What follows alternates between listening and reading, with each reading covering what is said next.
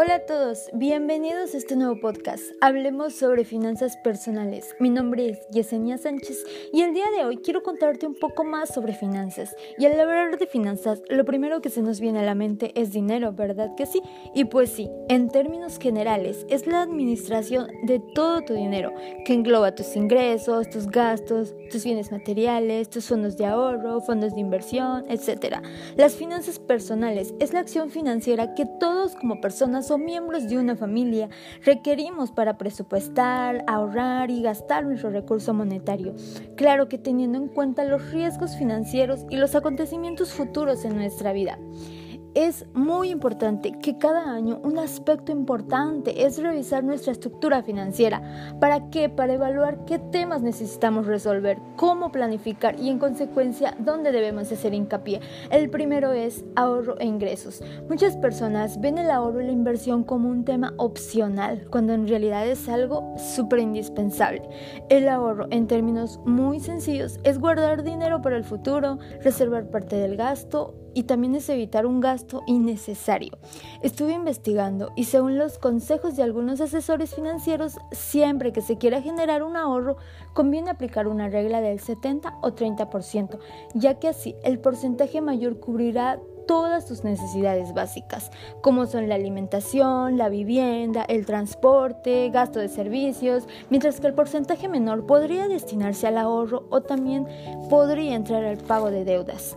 Otros aconsejan que destinar al menos el 10% de los ingresos al ahorro es una forma constante y sencilla de asegurar un mejor futuro, y esto sin descuidar las necesidades básicas ni los fondos destinados al entretenimiento u otros gastos.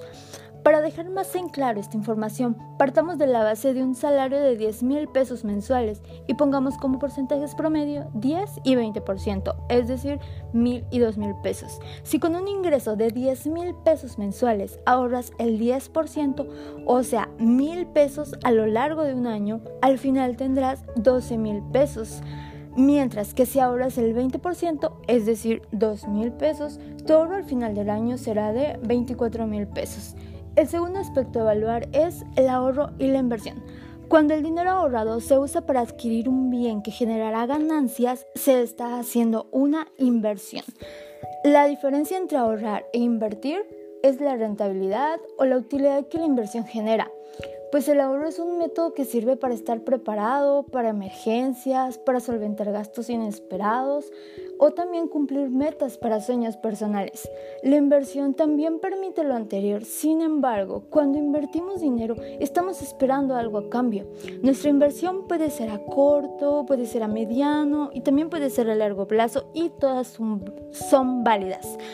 Sea cual sea su tipo, se rige bajo cuatro factores fundamentales. El primero es la rentabilidad. ¿Qué es la rentabilidad? Bueno, es el rendimiento, es lo que obtenemos a cambio de realizar la inversión. El otro factor es el riesgo, lo cual hace referencia a la incertidumbre. En la economía sabemos que nada es 100% seguro. Debemos trabajar siempre con riesgos asumibles, por si la inversión no sale como esperábamos. Otro factor es la liquidez. ¿Qué es la liquidez? Es la capacidad de convertir la inversión en dinero con pérdidas muy mínimas. Y el último elemento es el plazo. El plazo es el tiempo y el tiempo es la variable fundamental. Podemos esperar un determinado rendimiento, pero dependiendo del tiempo que tardemos, nos hacemos la pregunta, ¿compensará o no la inversión? Es muy importante atender estos cuatro factores. Muchas personas solo se centran en el primero, que es la rentabilidad, que creo yo que no es buena idea. Debemos prestar atención a todos los factores, en especial al riesgo. Y bueno, antes de terminar, quiero darte algunos tips sencillos que puedes llevar a cabo a diario para cuidar tu bolsillo y así poder ahorrar de una manera más eficiente. El primero es, establece metas reales. Es muy importante que tengas claro la razón por la cual quieres ahorrar. Por ejemplo, tal vez te quieres comprar un carro, una casa, irte de viaje o tal vez quieres invertir y comenzar tu propio negocio. Todo esto te servirá de motivación. El segundo, determina cuánto y cuándo. Establece tiempos y montos que sepas que puedes cumplir. Y así alcanzar eso que quieres lograr. Puedes planificar diaria, semanal o mensualmente una cantidad fija que irá destinada a tu fondo de ahorros. El tercero, confía en las listas. Organiza tus finanzas a través de un listado de tus gastos. Esto te ayudará a controlar mejor el flujo de tu dinero. Te recomiendo hacer una lista en la que priorices tus gastos del más al menos importante ¿Para qué? Para que de esta manera puedas distribuir mejor tus ingresos. El cuarto tip, evita los gastos hormiga. Procura llevar las cuentas de las cosas que compras diariamente e identifica qué gastos son los que valen la pena.